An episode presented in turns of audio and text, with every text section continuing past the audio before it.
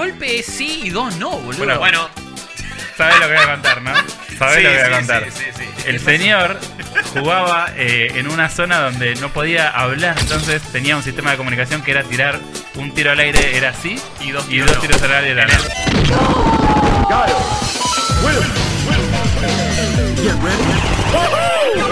Esto es Malditos Games, el podcast fichinero de Malditos Nerds. stranger. ¿Qué tal amigos? ¿Qué tal amiga? Bienvenidos a una nueva edición de Malditos Games, el podcast fichinero de Malditos Nerds, donde hablamos de aquello que estuvimos jugando en la semana, de los lanzamientos más importantes, de lo que más nos copó y de lo que queremos recomendarles o decirles, hey, de última por este, no inviertas tanto si lo estabas esperando muchísimo. Mi nombre es Guillermo Leos, me acompaña esta mesa de notables, Maximiliano Peñalver, ¿cómo estás? Todo muy bien, me encanta ahora dos veces por semana, ya Sí. es como un lujo donde hablamos Eh. de lo que nos jugamos. Eh, las- as- el- en el podcast anterior, si lo buscan, si están en Spotify, pueden eh, ver lo que estuvimos hablando, los tres juegos. Ahora sí elegimos tres juegos en cada podcast. Sí, sí. Y la verdad que estuvo muy interesante el anterior, con alguna eh, un juego hecho por unos italianos que emula un Resident. Es Eh, hay, hay un montón de juegos realmente muy interesantes. Eh, Borderlands. Y esta semana, Borderlands 3, Claro. que, tan- que ya fue tu despedida antes de la review. es, Sí, sigo de cemento, pero, Sí, sí, sí, ya está, pero ya ya, está. basta. Y Chopper, que nos había contado todo acerca de Blasphemous, un juego que yo estoy re llevado de probar. Lo- sí, yo lo Sí, quiero sí, continuar. Hoy tenemos. Sí, full. Hoy tenemos, creo yo, un, un menú de juegos todavía más picante y todavía más importante. tenemos. Sí, sí. la trifuerza, Sí, si cabe. total. Esa buena. Eh, acá no hay ningún indie, ninguna cosa hecha por fans. eh, son todos pesos pesados. Y que el seguramente. sobre todo. El mío O sea, es una montaña de hacer plata. Es la gallina de los huevos de Y oro. sale también, pero recaudan mucho más de lo que le sale. Sí, sí, sí, es verdad. Y, Paga mucha licencia. Eh, de- debe ser bastante caro eso, pero a Electronic Arts le da muchísimo Con dinero. Es el juego más importante para Sí. ellos, Sí, sí, no hay sí, dudas. sí, sí. Eh, Ese juego los mantiene vivos, que no te quepa duda. Sí, sí, sí, porque Todo no lo demás, sé- mientras todo se, Porque se vende desmorona, muchísimo, pero es un mes y Sí. ya fue. Sí, y es un público encima Y en mucho un más solo país. totalmente. Y Eh, aparte, hoy FIFA por es hoy pasa, están, están en ese eh, en ese loop raro que está Microsoft ahora, donde digamos la gente especula con cuándo va a llegar al Volt y Totalmente. de repente no les importa esperar. No. No, Como no, no. pasó con Anthem. Eh, los juegos deportivos que no son FIFA llegan en dos meses, ya lo tenés en el Volt. Son entonces, raros, ¿para ¿viste? qué? Ahora sacan el plantas nuevos, ¿eh? ese que dicen que está muy bueno encima, el nuevo El- tipo Garden Warfare, sí, pero wa- que tiene eh, otro nombre. Battle for Neighborville. Sí. War for Sí, y- Neighborville, y algo así. se ve- pero yo Founders mucho. Pack está carísimo eh, Eh, para ese Y- juego. Para... Claro, y no- si tenés fondo, yo tengo el Access, ¿y por qué no lo tengo? O sea, ¿por, Sí. por qué me quieres Sí. vender un Early Access? Sí. Es raro, es, es, es medio Que, que. Electronic Arts tenga un servicio de suscripción y a la vez después te cobre por los juegos. Y encima que un no Founder. Pack. O sea, que técnicamente es como un access. Aporte. Te Sí. estoy dando, te estoy- mi aporte es la suscripción, Salamín.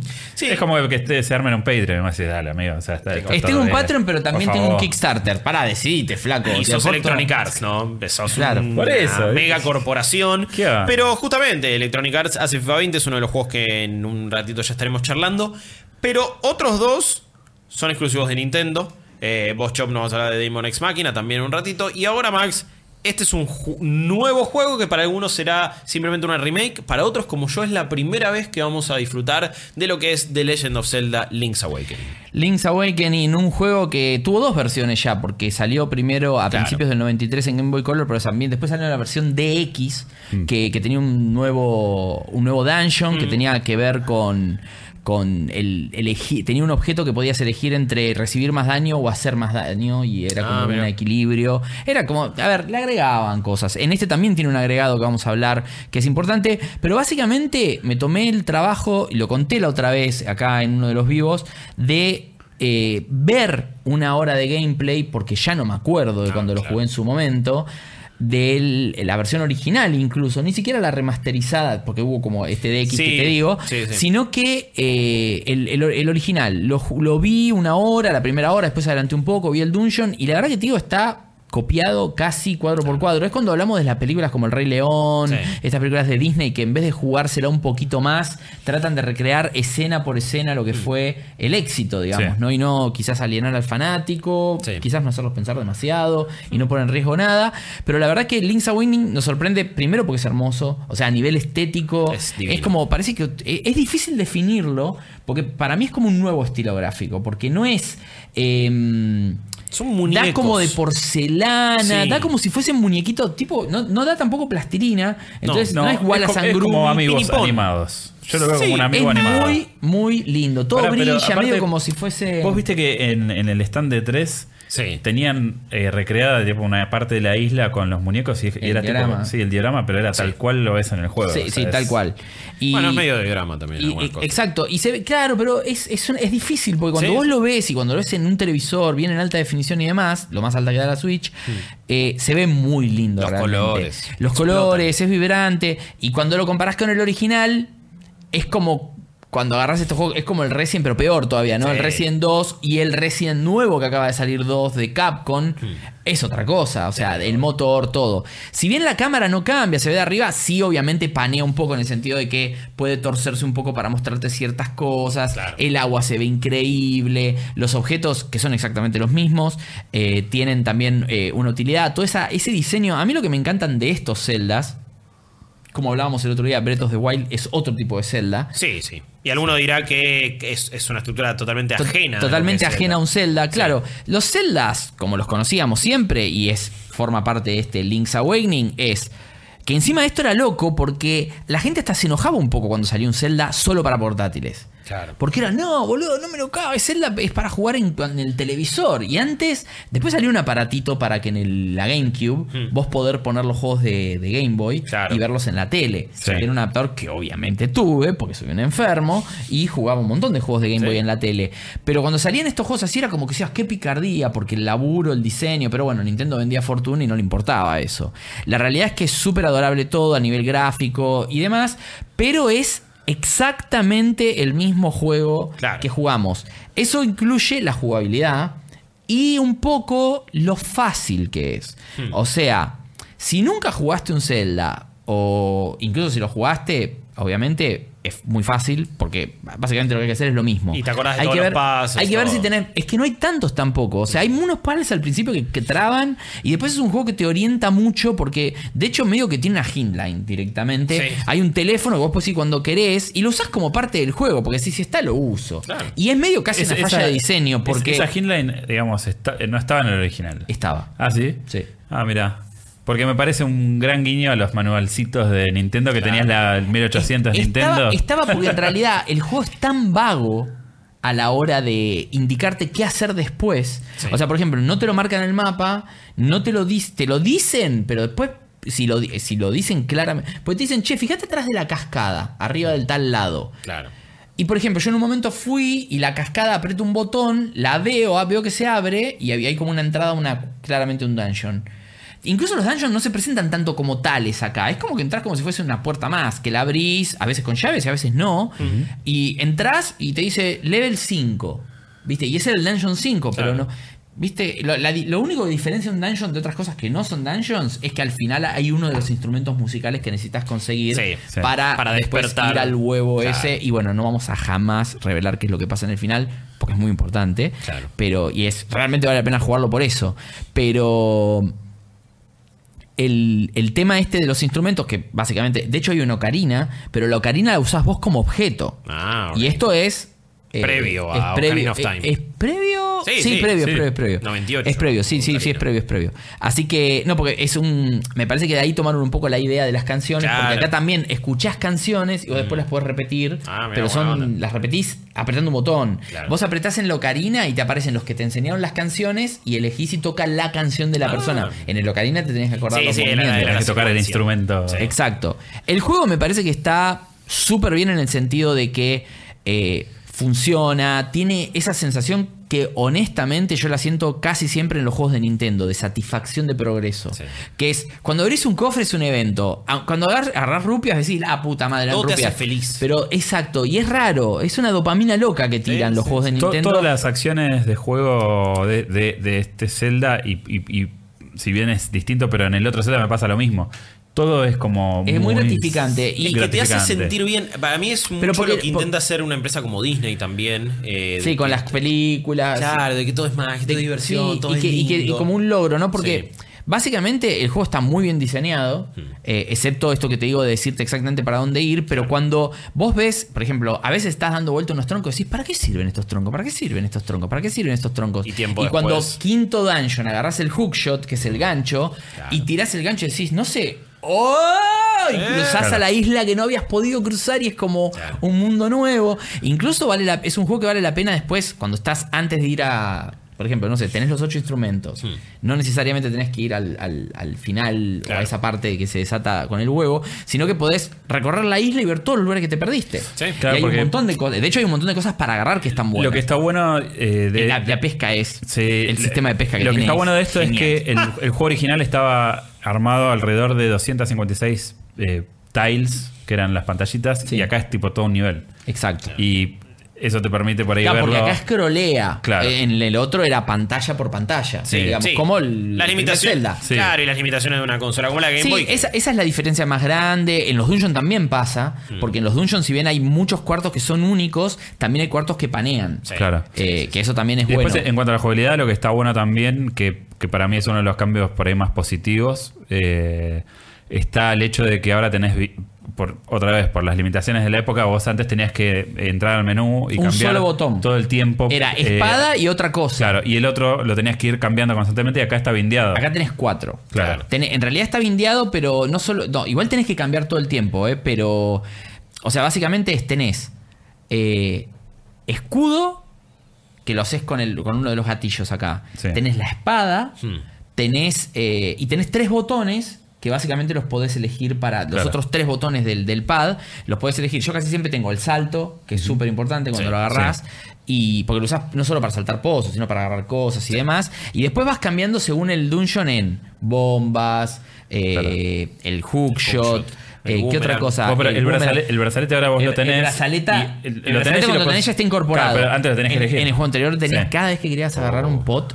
Porque viste, los pots tenés que agarrarlos acá y, y sirve, romperlos. Sí. pues, hacer una.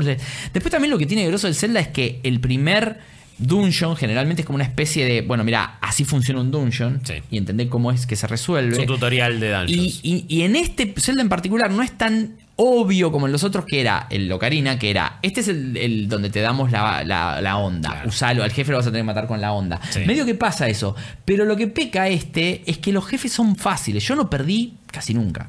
Sí, de ahora. hecho, Omega, que hizo la review, eh, el análisis en el sitio, quiero decir, eh, dijo que perdió una vez. Ah, yo no, tanto no, yo, yo no, yo perdí. Yo no sé Mega cómo juega, entonces para un día te voy a verlo jugar a Mega. Porque capaz que tenemos un streamer en potencia, boludo. mal, Yo tengo, ninja. yo tengo ¿Qué mínimo onda? 20 muertes. Perdió una vez cerca del jefe final, di- dice, y tipo, pero como que lo pasó derecho, No, y no. una de las cosas que dice es como que, bueno, que es medio fácil. Tiene un modo, eh, ojo, tiene un modo más difícil. Sí, lo que podés lo poner de probó entrada, también, ¿eh? sí. Lo podés poner de entrada si querés, así que atentis a esto si Sí. te compraste el juego. Porque aparte, ojo, vale 60 dólares. Sí. No es un juego de oferta, no es un juego de nada. Yo creo que los vale. Yo creo que los vale porque el juego está realmente bueno y es Y un si juego de lo 30 horas plus. Claro, digo, yo, yo nunca jugué el original. No, sí. Para mí es un nuevo Si Zelda gustan los 2D. Zelda, yo sí. los amo. Bueno, es que por eso te Los digo. 2D sobre todo. ¿vos ¿Te acordás cuando salió hace poco el Link este que ganó premios? El Link ganó premio juego del año. Eh, sí, o sea, es el que, el que se metía. Bueno, Sí, sí. ¿no, ¿no sentiste? Yo dije, ¿por qué no salió en. En su momento. En Wii. En- sí. O sea, que estaba creo que la Wii en ese claro. momento. ¿Por qué no sacaste en Wii la puta madre? O sea, Eh. está buenísimo. Sacá las dos versiones, no me importa. De pedo tenía la 3DS porque me la había comprado por el Pokémon X. Sí. Entonces vino poco tiempo después. Y es el En un mejor juego- juego es- que jugué es- en 3DS, sin duda. Sí, y Es bueno, Increíble. y ese, yo cuando vi el tráiler de esto, pensé que era ese. Claro. Y me Era re emocioné mal. Claro, pero... vos decís portearlo a Switch. Bueno, esos tienen que, Está- tienen que portear a Switch, Minish Cap, eh, todos. Eh, eh, para mí, el tratamiento este está genial. Es, es caro este tratamiento porque es- está hecho todo de No, vuelta. está todo hecho de O cero. sea, un está juego todo de hecho de cero. vuelta y como dice Chopper, lo están ayornando a los tiempos de hoy. Es lo del recién, ¿no? Claro. Es, che, mira, bueno, si antes la gente se bancaba a entrar al menú de pausa cada vez que quería agarrar un pot. Hoy por hoy te lo tiran por la Sí, cabeza no, y ya fue. es un juego horrible. Después también, o sea, bueno, a nivel... eh, Es una isla, eh, también el mapa no es enorme, o sea, No, por esto no que hablamos de, grande, de- no. de los tiles y de, las, y de las limitaciones que había de memoria para un cartuchito de la época, tenés la isla que está dividida en diferentes secciones, con nombre y todo, la zona árida, la zona de fuego, Sí. la zona de hielo, la zona de cascada, la zona de lo que sea. Y tenés después los dungeons, tiene secciones 2D laterales Sí. que son o parte de los dungeons o parte de, eh, por ejemplo, te metes en unas escaleritas que te llevan abajo, pasa una escena de lateral y eso sucede en los dungeons también, ¿eh? Y cuando salís, salís a otro lado del Más mapa. plataformero es ahí. de repente. No, no es heavy plataformero en el sentido de que tenés que No, timing no, de saltitos y qué sé yo, pero sí tiene puzzles ahí, ¿eh? Claro. Y por ejemplo, hay veces que yo no entendía cómo pasar y por ejemplo me faltaba el gancho Ah. y había una cosa, un simbolito que era medio raro que el gancho te permite colgarte, entonces podías llegar a un lugar que antes no podía. Y eso la exploración está bueno. Después tiene un montón de mini cosas para hacer que son completamente optativas. En la ca- y eso no estaba antes. En las casas de, de, la ge- de las, sobre todo en la primera aldea, tienen como unos pedestales en los que irían figuras y vos esas figuras las encontrás en diferentes puzzles o hay una, un juego de, de crane, Ah, una, sí. juego, una grúa Uy, que se los voy a contar. agarrar a Yoshi ahí, eh. Eh, ¿ah, ¿Ya lo estás jugando? Eh, cuando Ah, lo jugamos el coso. video, Bueno, uf. Es difícil. Lo- lo agarré a Yoshi, Sí, pero me después, costó, después eh. igual te vas acostumbrando. Claro. Y eso, bueno, se va renovando el stock Sí. si vas a cada rato. Entonces vas encontrando los, los muñequitos. Y esos muñequitos después puedes adornar las casas de la, de la gente. Mm. Como es Switch, no tiene logros, no tiene nada, pero está la satisfacción de ver que hiciste todo. Claro. Después hay como unas. eh, hay como unas conchillas, ¿viste? Que, que vas encontrando que están muy ocultas. Mm. Y yo encontré ya el lugar, que no me lo acordaba del juego anterior, si es que estaba, ahora que lo pienso, que te dice, parate acá y te para, te mide la cantidad que tenés de esas. Y es como que te da una Master Sword cuando, Epa. cuando la- la- lo completás. Pero nunca logré hasta ahora. Yo voy por el sexto dungeon de los ocho Sí. en esta versión. Y, y la verdad que estoy maravillado. Aparte, la música es. Oh, Claro, es todo con orquesta, instrumentos, coros, Y eh, te digo, el otro día jugué en un lugar que tenía un sistema de sonido muy particular, que en Sí. un microcine lo probé. Wow. Probar un microcine de Zelda es un lujo. Buena onda. Y sí, sí, eh, lo probé, lo- conecté la Switch, digo, funcionará, probé la Switch, todo. Qué bien. Tiene un sistema de sonido tipo de cine. Y entonces estaba en un dungeon, me quedé quieto, escuchando, y te tira soniditos por los costados. Qué Tiene un laburo de sonido que uno no se da cuenta a veces. Mirá. La guita que hay metida Es- en el, en el postproceso de sonido. Claro, es un juego, me parece que es uno de esos para aprovechar eh, modo oqueado. O sea, eh, está, está buenísimo en portátil y es Sí, de la ver, Switch, pero es este Switch. sobre todo, digo, este Yo- Mario Odyssey, son esos que ponerlo en una pantalla linda, con un sonido bárbaro, porque se aprecia todavía más. Sí, y los minijuegos son, a ver, tenés el de la, el Crane, que es medio como una timba loca, que a veces me voy a buscar rupias y, y trato de agarrar todo. Después, obviamente, a medida que vas agarrando, hay un shop al principio que te vende bombas y que te las da por poca guita. una teoría de eso, el otro día lo escuché también. En teoría vos cae, eh, encallás ahí, ¿no? Como que Sí, llegás a esa sí, isla. se rompe, vos estás naufragás. Claro, y vos, en- se supone que Link viene con un montón de ítems, que ya estuvo agarrando sus otras historias, saquearon, aventuras. Este chabón que te vende los ítems, ¿no son los tuyos? No, ¿Sabés ¿Te que los no choreó? sé? ¿Sabés que no sé? Porque Yo la escuché esa teoría y la compré full. En la casa en la que te despertás, porque Claro. varía un poco acá. O sea, sí, Link nunca habla, siempre no, lo mismo. pero te levantás en una casa Te y... levantás en una casa y está la chica que te encuentra, Eso. que le tira un poco de onda a Link. Sí, a full. No, pero le tira onda, le, le- le- Sí, le tira a los perros sí, a full. sí. Y está, hay un tipo, pero no sabes si es el padre, no sabes quién Claro, es. Y te Mario dice, es, ah, encontré este escudo, es tuyo porque tiene tu nombre. Eso. ¿Viste? Te dice eso. Y después vas a un shop ahí que tiene la bomba, que tiene todo. Pero también tiene otro escudo igual, porque el escudo te lo pueden robar en este juego. Eh, Te lo, te lo traga un Ah, mirá. bicho y lo perdés. Wow, no Tenés que matar al bicho y, y recuperarlo. Y también te podés chorear ítems del shop este. Es de una forma muy específica, Ah, con una no serie de movimientos. Lo escuché y esto ya sucedía en el primero, en el original o en la versión de X, donde vos eh, te- tenés que encontrar con un montón de fotos que te van sacando. Y una de las fotos esas es alguien que Ah, que lo sacaron roba- modo foto. Ah, ok. Este, Eh, este no tiene el modo foto. Ah, entonces no, no sé si se podrá hacer en esta, pero eh, en teoría si vos te movés de una manera que el, el que, te- que atiende el shop no te ve. y el modo foto estaba en la segunda versión, ¿eh? en SDX. Bueno, entonces lo habrán agregado ahí. Si vos eh, haces una cosa para que no te vea, te podés robar ítems, pero alguien te saca una foto de Ah, que y te sos el ladrón y te- todo el mundo en vez de decirte link te dice thief, Ah, te dice mirá. ladrón y como que te trata mal, hay, hay mala onda en Cagaste algunas cosas. En teoría, más o menos. Ok, eh, pero. esa no la sabía, Pero es sí como sé la que no única está. forma de completarlo al 100%. Ah, algo así. mirá. Sí, sí, sí, tiene esa historia. Eh, no, bueno, No puedes eh, entrar a comprar. Ahí podés comprar, eh, bueno, bombas, flechas, todo para, para conseguir más fácil, digamos, lo que tenés que farmear, porque hay jefes que... Tiene, ¿sabés que tiene enemigos que yo creo que la nueva generación de jugadores... Hmm. Hay, hay un par de... Los dungeons son fáciles, pero...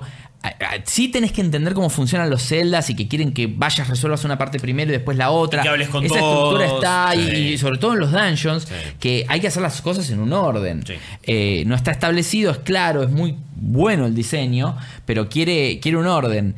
Y, y si tratás de hacer las cosas, si vos te... te hay, hay un par de puzzles que son pura lógica, ¿entendés? O, o- o- o referencias. Había un lugar que tenía cuatro puntos y no había nada y no entendía qué carajo hacer. Y resulta que ese era el lugar donde aparecía el cuarto enemigo. Tenías que buscar el que estaba primero, el que tenía un solo coso. Entonces ahí aparece el enemigo, lo ganás. Después va al que está el 2, después va al 3, después al 4. Y por ejemplo, ese es un esqueleto. Que es un esqueleto que aparece en los trailers. Sí. No sabía cómo matarlo.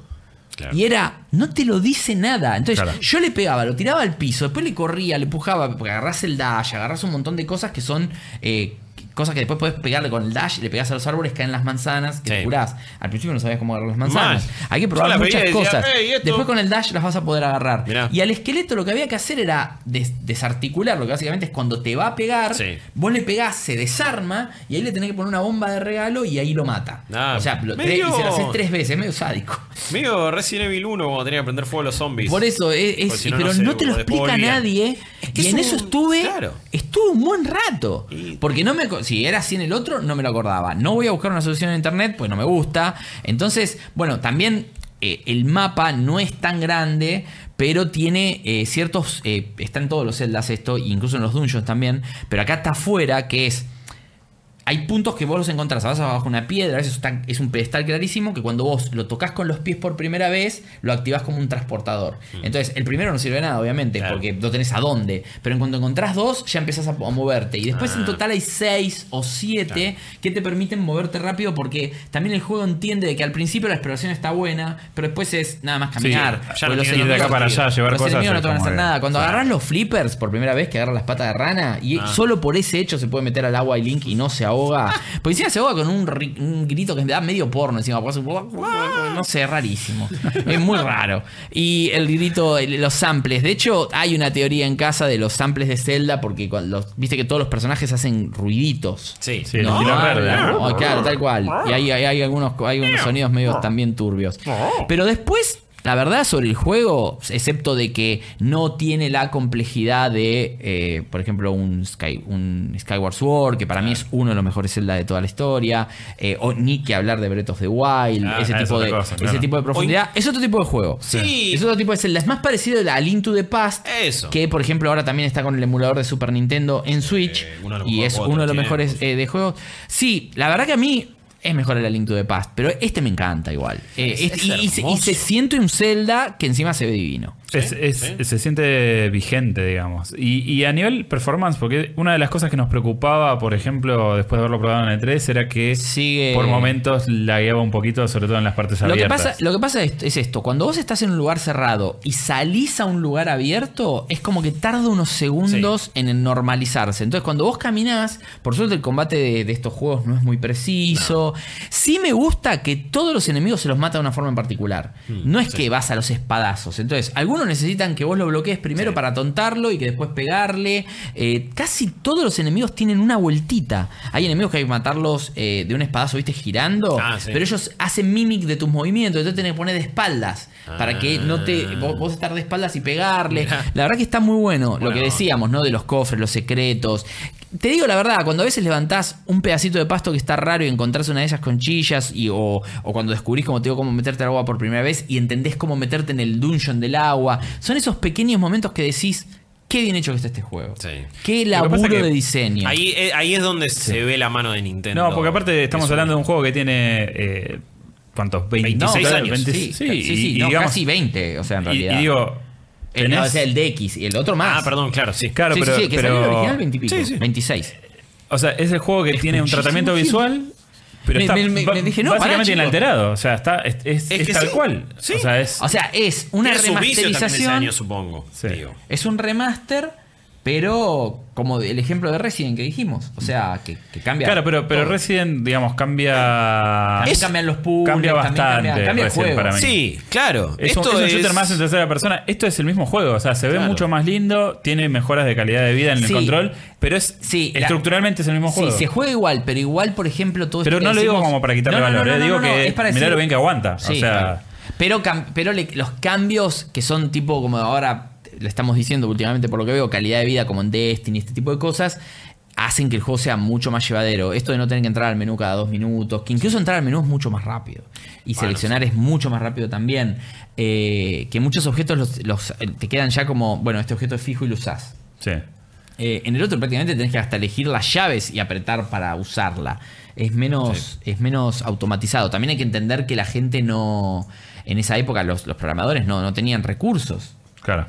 Para hacer algo más grosso. Siempre Nintendo, Play, eh, incluso Microsoft, de que empezó a hacer cosas en consola, tratan de, de sacarle el máximo jugo posible a lo que hacen con las cosas Fear Party. Halo en consola era increíble cuando salió Sí. Bungie, que esa era la gran movida de Microsoft, ¿no? De comprar Bungie para que Halo, que iba a salir Iba a en Mac, en ¿te Apple. acordás? Sí, sí, sí. Eh, después de Maratón, que se hicieron refamosos, el, la- el que la vio ahí en Microsoft, No, la revio. La. Porque Mal. no habría Xbox hoy si no fuese por ese, No. por ese exclusivo que la rompió en su momento. No, y Nintendo, bueno, te- alguno, qué sé yo, la fácil para alguna gente de decir, oh, son siempre lo mismo, siempre es un Mario, siempre es un Zelda, pero no es siempre lo mismo. Y a la vez, y a la vez no hay nadie para mí que, que- que tenga esa calidad a nivel de game design, y a nivel mecánicas, y a nivel de satisfacción y lo que te generan estos juegos.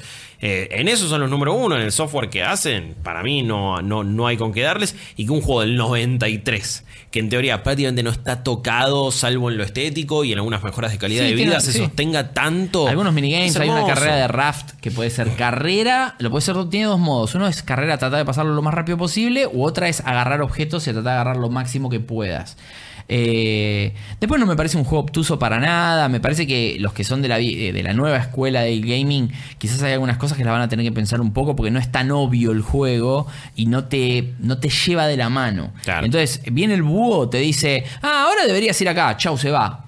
Y tenés que entrar al mapa, poner mensajes o historia y empezar a releer los mensajes para entender a dónde tenés que ir. Claro. Pues no es que aparece un puntito en el mapa tipo GTA que te dice ahora anda acá y estaciona el auto. Sí. Es tenés que encontrarlo. Sí. Y a veces el camino no es claro. Porque, pero en el buen sentido lo digo, porque no es que es se te abre todo a tu paso tipo Moisés, Sí. o sea, es capaz que tenés que encontrar, está bien, sabés que tenés que ir ahí. Ahora, ¿cómo vas ahí? Sí, Es Porque que ese es parte del es disfrute. decir, bueno, ahora qué objetos tengo. Eso. Entonces, bueno, con este objeto puedo levantar esta piedra que antes no. Entonces puedo abrir así. Y si me dejo caer acá, ahora con el dash puedo correr. Porque también el dash, porque como tenés salto y dash, salto más dash un significa que podés largo. saltar tres espacios de abismo, tres Ah, times, que antes no. Claro. Era uno. Hay muchas cosas para pensar Sí. en el juego. Y la verdad que estéticamente para mí es una pintura. ¿Viste cuando decís es hermoso? Sí. Va en un cuadrito. Cada frame del juego es un cuadrito. es increíble. lo Every frame eh, painting. Me parece que podría estar un poco menos. Me podría que estar. Me parece que podría ser un juego de 39 dólares también. Pero esto ya me pongo piqui, ¿no? Porque. Digo, qué sé yo. ¿Cuánto, cuando- o sea, la campaña jugada así eh, derechito, ¿cuánto si no te cuánto dura? trabas mucho, yo calculo que en 20, 30 horas la terminás. O sea, 20. Menos de 20 es imposible la primera vez. Porque no lo puedes resolver. No, no, puedes, no, no sabes lo que, lo que hay que hacer. Claro. Y aparte, después también. Si, y una cosa es decir, bueno, quiero ir de un dungeon al otro y no investigo nada. Pero si te pones a pescar, yo en pescar estuve una hora. eh, con el crane este, Sí. hasta que no me llevé todo la primera vez que estuve, Claro. me fui. Pero creo que se le pierde el, el- el gustito. Nadie quiere apurarlo. Claro. No, no, pero digo, el juego dura. Y pará, me estaba olvidando una cosa. El editor de Dungeons Eso, que tiene, que eso es lo, lo nuevo, nuevo, Sí. nuevo. Es una lo, como un- lo el- comentamos el otro día por arriba de decir, che, nunca Nintendo salió a venderlo como es el Super Mario Maker, pero es el Link eh, Maker, Dungeon claro, Master sí. Maker. El lo que tiene Maker. es un modo en que cuando vos te, te- destrabás un dungeon por primera vez, te da todos los cuartos de ese dungeon y te hace resolver un puzzle o un puzzle que te da el- este tipo que es como un Grave Digger que te dice. Ah, qué sé Son como desafíos, ¿no? Exacto. Entonces vos pará, vos lo resolvés. Porque el tipo te dice, tiene que tener la cantidad de cofres que vos necesitas. Entonces vos tenés como, como si fuese un rompecabezas, tenés un montón de piezas de dungeon y tenés que hacer que todas se encajen. Hmm. No tiene que dar ninguna, eh, ninguna salida falsa, tienen que estar la cantidad de cofres necesarios, como que si vos lo jugás, puedas terminarlo. Como cuando en Mario ¿entendés? Maker tenés que poder terminar el Exacto. nivel para ¿Dónde subir. está el jefe? Todo. Sí. Incluso te lo deja jugar. Y después también te deja armar tus propios dungeons que tiene Claro. que tener el coso. Pero es, es algo lateral. Es algo- claro. yo hice Es dos y no volví nunca más. Sí. O sea, tipo, me interesa jugar al juego. Está como para hacerlo entre, entre rato y rato de la campaña, te tomas un ratito ahí. Ponele, igual yo ya llego a un punto, porque esto lo descubrís más avanzado en el juego. Entonces, cuando yo ya llego a un punto decís, no, para, antes que hacer esto que no me llama la atención, quiero avanzar en la historia. Claro. Sí. Porque aparte es eso, el juego te engancha. Te engancha mal. O sea, es como que estás obsesionado con el juego. Cuando lo apagás porque te quedaste colgado, decís, ¿cómo se resolverá? ¿Por dónde entraré ahí? O el jefe si no lo podés matar, porque a veces los juegos son muy boludos. Porque casi son, ¿viste la mecánica de 3 de, de Sí. Nintendo? A veces es eso y poco más. Pero una vez que le entendés, entendés lo que hay que hacer es hacer tres veces lo mismo. Es- es- Sí. Hay un monstruo que, que- que es- aparte de tener una cola que va como girando todo el tiempo y que vos la tenés que esquivar, saca la cara de cuatro lugares distintos y vos le tenés que pegar el hookshot cuando abre la boca y lo sacás para afuera y ahí muestra como el, cor- el punto débil Ah, y tenés que fajarlo ahí hasta que se vuelva a meter y lo volvés a repetir. Al principio no, no- no No. sabía bien qué hacer, Claro. pero ahí sí tenés que tener presente que acabo de agarrar el hookshot. Sí. Pero no es tan lineal en el sentido como en los otros que decimos, que es agarraste el, el, el- el- el dash acá, lo vas a resolver con dash. No necesariamente Sí. es así. Pero está muy bueno. Eh, yo le tengo todas las ganas. Y creo que si no lo jugaste, es como decía al principio. Siento que es un nuevo Zelda. Eh, es Sí. un nuevo Zelda. si sos 2D. fanático de Zelda, Sí, es- es- no, me hay, no hay punto de discusión. O sea, sos un, estás escuchándonos, tenés la Switch, te gusta, sos fanático de Link, Zelda, Si toda ya tenés la saga, Switch, Nintendo te gusta, es muy probable que te guste Zelda. Y si te gusta. a menos que digo, a menos que ya lo hayas jugado hace poco en un emulador, ponele. Y ahí es como, bueno, es el mismo juego, se ve distinto, 60 dólares en mucha guita. Sí, eso sí, lo puedo no, entender, no, no, ¿eh? cambia muchísimo. Si lo jugaste hace poco no tiene sentido, Claro, pero, pero si no- no es para eso. No, No, es, es un gran. Ojalá todas las remakes fueran así, todos los remasteres fueran así. Eh, me parece que, que es. Hay muchos juegos que se me ocurren de Nintendo que me gustaría que tengan este tratamiento. Yo Seguro. todos los Incluso otros de Zelda. Bueno, claro. los Oracle of Season y of Esos, Ages, esos esos estarían los buenos. El, el, al Between Wars creo que es el que más me gustaría a mí. No, yo un link eh, te lo pasa, sí te lo juego, pero te lo compro en 200 dólares. ¿Qué? El, el, el, ¿El de Super Nintendo, el to the Past. Sí, ah, para, para mí ese se mantiene muy bien, el Link to the Past. Ah, sí, el que salió ahora. No, imagínate ese remasterizado, puede ser una locura. Puede ser una locura, Sí. Yo ese Eh, quizás el el uno- 1 que lo remastericen algún día. Pero que lo remastericen Para mí- así a todo trasero mal. Para mí el 2. Para mí el, ¿El 2. dos? Sí, es Link's Adventure, si no me Sí. equivoco. Es el más raro de Eh, todos para Por mí. eso, para mí ese, ese merece remake. Y tendrían que y tocarlo. corregirle, eh, ese, ese tenía que tocarlo. Tenía que ajustar un par de tuercas, un- unas cositas, porque era cualquiera. Porque se suena mal los total. levels a veces. Sí. que decir, che, este juego lo hizo mismo. O, lo- o mientras hacían el 3 y entre el 1 y el 3 alguien contrató a alguien Sí. para que haga un juego. Pero pelea con Shadow Link. eh, Sí, sí, tiene, tiene su magia. cosas, tiene sí. su magia, pero me parece que ese tiene que tener una remake. La, la magia la magia de la nostalgia en es- que en este caso va a hacer que qué sé yo yo disfrute de, de un link de un Zelda nuevo Malditos Games. la magia parece querer tener la FIFA la magia parece querer tener la EA porque te lo venden con ahora vas a volver a tirar magias porque estamos en la calle porque voltan porque Uy, buena Dios, onda. Volta. Eh, que no es una heladería en este caso sino que es un modo FIFA 20 salió Llegó de nuevo. Eh, no, de hecho, to- todavía sé no si salió salió, al pero público. nosotros lo To- tenemos. Todavía no salió al público. eh, Hay gente que mataría por tener el FIFA. ¿eh? hay gente que se vuelve muy loca y Hay ¿Te acordás cuando, ¿te acordás cuando devaluó Hay- hay el dólar? Que... que- el meme de Argentina fue ¿Cómo compramos el FIFA? Y sí. Y bueno, pero es que gente que el único juego que compra en el año es el FIFA. Hay gente que ha pagado eh, los 20 dólares ¿Te extra por tener acceso ¿Te anticipado. acordás? No quiero decir quién. Nosotros dos. ¿Te acordás? Eh, de- eh, en el momento de mayor fervor de FIFA que teníamos acá con Chop y con, y con nuestro club, eh, todos lo compramos, Todos lo compramos antes. para jugarlo un viernes también- antes. Era Eh, una. EA Sports Members, no sé qué mierda era. era. Solamente de juegos de EA Sports, ni siquiera de EA. Me salió como 20, 25 dólares solamente para jugarlo antes.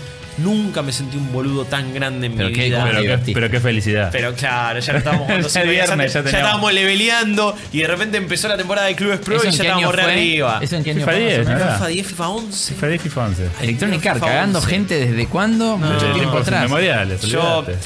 Eh, hablando, va, antes de empezar a FIFA 20, yo quiero hacer un, un poquito de historia y de contexto un poco eh, de, de lo que me ha pasado con FIFA. Es uno de los juegos que más jugué en mi vida, pero no solamente FIFA 98, no solamente World Cup y todos los otros que sacaron. Yo hice el pase cuando empezó la, la generación de PlayStation 3 y 360. mm, muy antes que la, que la mayoría, quizás. Acá con Chop al, al mismo tiempo lo hicimos. Sí. FIFA 09 fue el quiebre. Fue un momento donde vos ya lo habías hecho en el de la Euro, Eh, creo. yo, no, o sea, no fui fanático del juego de euro, pero sí dije, che, Acá hay algo. acá hay una cosa Sí. importante, que se está jugando distinto, me gusta el ritmo, bla, bla, bla. FIFA 09 fue como tú No, adentro. yo, cuando bajé esa demo me acuerdo eh, la primera vez de eh, me- eh, era Ronaldinho que lo podías controlar ahí en como en la arena era una Sí. cancha y vos lo veías al jugador de La pantalla de carga era, sí. la pantalla de carga era antes era el menú principal me quedé horas ahí practicando Siquiera de practicabas todo penales y todo eso, ¿no? todo, todo. pe- hacía una locura. Sí, fue el jueguitos, primero que lo hizo eso, sí. Claro, y, y yo dije, wow, esta es la evolución de los juegos de fútbol. FIFA 09 a mí me, me- me encantó. Hicimos torneos en el Foro de Loaded eh, a full ahí. eh, gané uno, me acuerdo. eh, muy, muy, muy contento. Es, es uno de los pocos co- recuerdos así como de, uy, mira cómo me destaqué a nivel jugabilidad y la rompí. Y a partir de ahí fue un amorío, una relación muy extensa con FIFA todos los años. Miles de partidos por FIFA eh, y en distintos modos. Solamente jugando yo, en clubes pro, torneos, lo que sea. PES lo abandoné muchísimo. Y ya en esta generación, sobre todo, sentí que algo se rompió. Ya FIFA 14 salió y fue oh, mira, bueno, está bien, es el primero que sale de lanzamiento, te lo puedo entender. FIFA 15 es como, bueno, chicos, ¿cuándo cambian algo? 16, 17, lo mismo, cambiaron Frostbite. No, que se veía lindo y algunas cosas de Frostbite tampoco terminan de cerrar tanto en un juego de deportes. Y así FIFA no tiene para mí un cambio importante de jugabilidad desde FIFA 12, que cambió la defensa. Vienen siendo más o menos todos los mismos juegos. Perdieron la cosa de simulación para mí. Perdieron esa cosa de autenticidad de, de- de fútbol que no tiene. Eh, se me hace un juego muy robótico. Se me hace que es un juego donde vos jugás a cagar al juego. Vos estás cagando el sistema en, reali- en vez de jugar al fútbol. Sí, sí, tratás de romperlo. sí, Eso. Y de jugadas que no sucederían nunca en la vida. Son real de esta o sea, son más del jueguito y menos del fútbol, digamos. Sí, totalmente. Mm. Que te puede llegar a gustar eso, de una. Creo que más que nunca este año es una cuestión de gustos. Ninguno, ni, tan, ni PES, ni FIFA son malos juegos. Y de hecho, yo no sé si les voy a terminar diciendo eh, que FIFA es, es malo en cuanto a jugabilidad. A mí no me gusta y siento que no evoluciona. Si pones al lado FIFA 19 y FIFA 20, va a costar mucho decir cuál de los dos cuál. es. Porque, mamita, si vos tenés que decir una cosa, no, man, la novedad es esta, ¿eh? Es muy fino. Porque Ya el año pasado ya llegaron a, la- lo que. llegaron a lo más que le puede dar esta generación de consolas. El año pasado por lo menos le habían puesto un tiro, un sistema de tiro distinto. Que era, es medio opcional, porque si vos querés, apretás una vez el de tiro, cargas la barra, lo que sea, dispara el jugador, vemos. Pero vos podías volver a apretar una vez cuando el pie estaba como en una cierta posición, o si pones la asistencia te aparece una barra, entonces vos lo, lo apretás en el medio cuando está verde y el disparo va a salir más fuerte, mejor colocado, vas a tener más chance de suma que sea números gol. a la, a la estadística, digamos. Es una cosa de random number generator muy rara para un juego de fútbol, pero bueno, decidieron ponerlo. Es una, era una mecánica nueva. Y decís, ok, esto puede cambiar la forma. De hecho, para muchos a nivel competitivo la rompió, porque salían goles imposibles de esa manera. Después FIFA lo terminó ajustando EA Sports. Este año ni eso. Este año eh, la novedad pasa por vuelta, no pasa por, una, por cambios en la jugabilidad. Si tendría que decir uno, me parece que lo más llamativo o lo que me- más me, sí, me llamó la atención, creo, pude identificar, es que tengo mejor control sobre lo que hace mi personaje en los enfrentamientos uno a uno. O sea, vengo con la pelota, me está esperando un defensor. Y si yo aprieto el de correr en un momento determinado y también para el costado, va a levantar la pelota y va a encarar de una manera realista. Y ahí siento que tengo todavía más control de lo que hago en, en cuanto a driblear con, comparado con PES, donde digo, no sé por qué acabo de pasar a este jugador. Pasaron cosas, me sigue gustando No sé de realista. Claro, pero al pasé y no sé por qué realmente. Y acá en FIFA tengo como mucho más control. Sacando eso, veo algunos toques de primera para bajar la bocha que son un poquito más mm, estrambóticos y, y bailarines y mágicos. Y es una cuestión más de firulo y de Sí. cosa a nivel estético que de juego. Sigue teniendo un énfasis enorme en lo que es Ultimate Team. EA, Electronic Arts te lo mete en todo lado, te lo enchufa, te pide, te da objetivos semanales para hacer, ¿Qué diarios, nos dieron? ¿Tiene- ¿Te experiencia. sobrecitos y eso? ¿o No, no, era una edición pelada. ¿Pelada? Con la edición pelada No te viene hace nada de entrada. Te dan cosas de entrada, te dan un jugador a préstamo, o sea, pero eso se lo da a todo el mundo. Sí, sí, ¿eh? sí. Esta no era una edición Sí, sí, pero quiero decir, la Edition, edición ¿Lo, lo hiciste estándar- con el, con el usuario nuestro o jugaste con el tuyo No, para no, ver no, si- con el nuestro. Si vos jugó- ya venís con un usuario de antes. Pues siempre te tira alguna boludez. Sí, sí, Sí. Son muy pocas las que te da, honestamente. Pero en mi caso, eh, fui ahí con esta versión pelada. Y no te dan nada y tenés que grindear una bocha en Ultimate Team. Siempre te van a dar algún que otro jugador de préstamo. Después vas completando algunos los, los desafíos básicos de entrada para aprender el juego. Y te van dando packs. Y, en- y de esa manera vas armando tu equipo.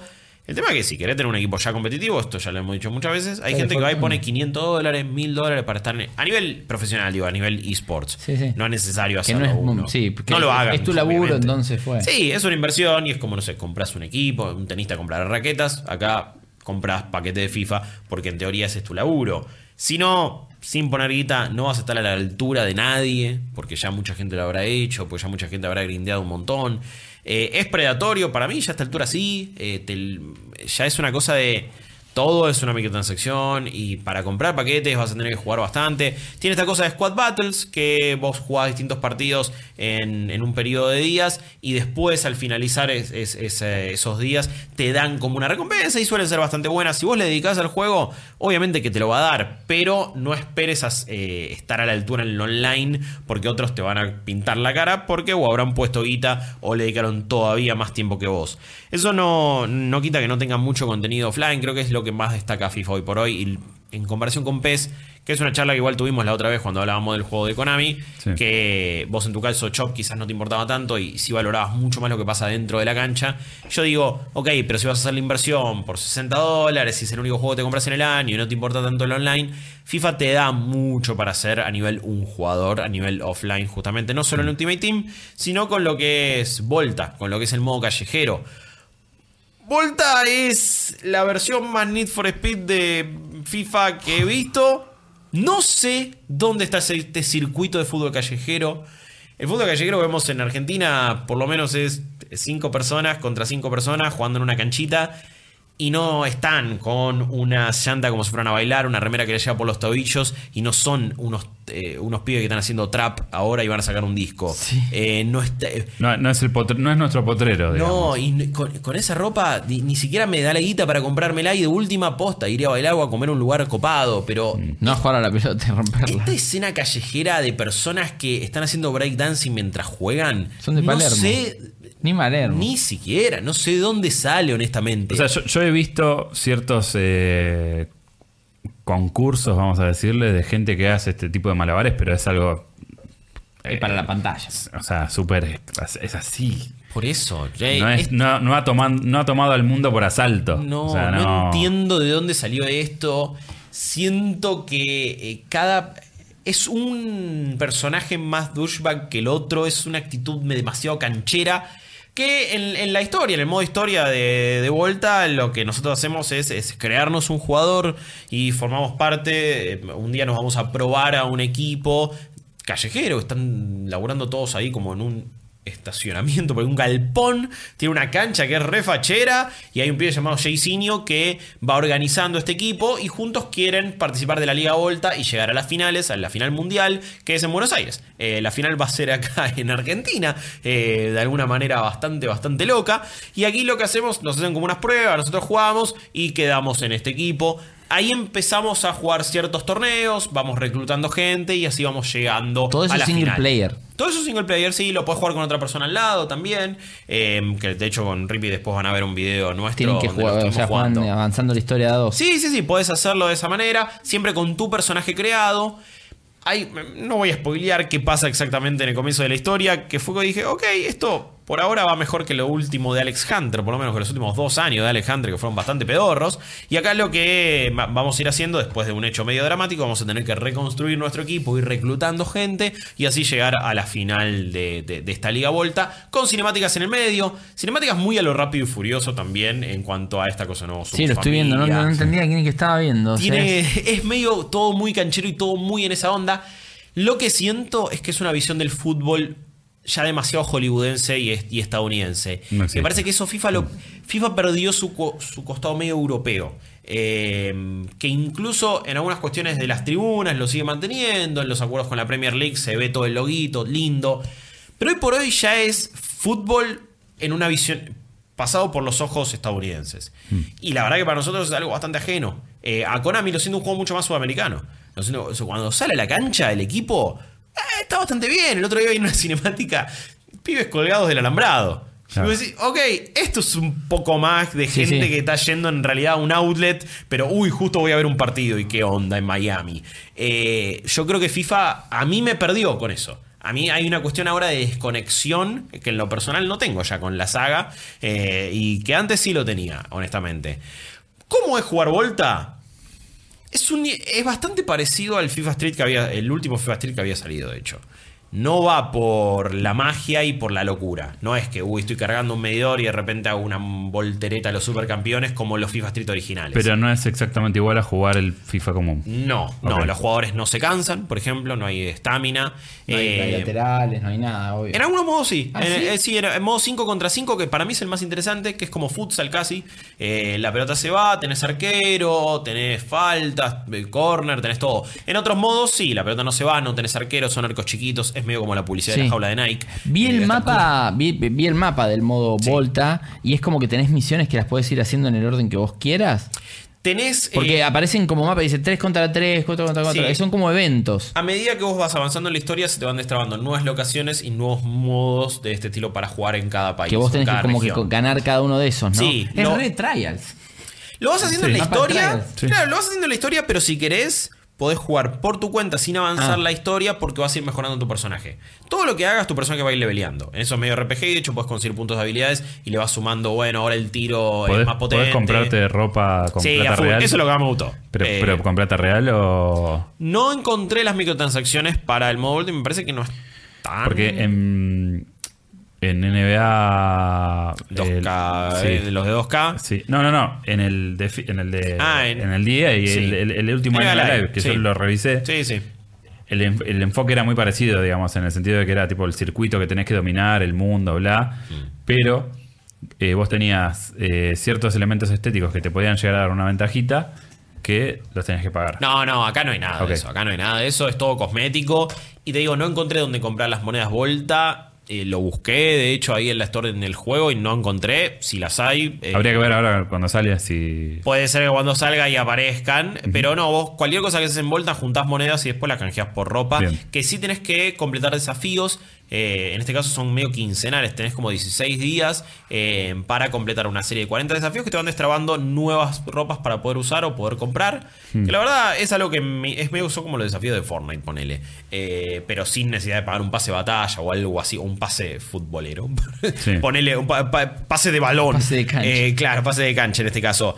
Eh, a mí es algo, te digo, la progresión en Volta es lo que más me invita a jugar porque quiero mejorar a mi personaje, quiero hacerlo más fachero, quiero ver qué pasa en la historia, por más goma que sea, quiero ver qué pasa porque de última, sí, es una boludez y todos me parecen súper mega cancheros y bastante Sí, infumables. razón que es re Need for Speed todo. todo, todo. Porque Rápido y Furioso en Need for Speed, que es de donde salió Eh, más o menos. de Totalmente, Furioso, sí. totalmente. Es, eh, es un círculo de Sí, sí. Circle. Que en algún momento juegan a la pelota. Sí, y sobre todo también quiero llegar a la final en Buenos Aires por una cuestión de, bueno, quiero ver qué Sí. pasa acá. a ver Aparte qué FIFA, por más que puties o lo que sea, es te medio- gusta Sí. y es medio faropa y lo vas a jugar, vas a probarlo. full, a full. Aunque sea para criticarlo después, pero eh, Totalmente. o sea, tiene esa fascinación de el evento del año Sí. junto con PES, Eh, pero FIFA se siente más como evento.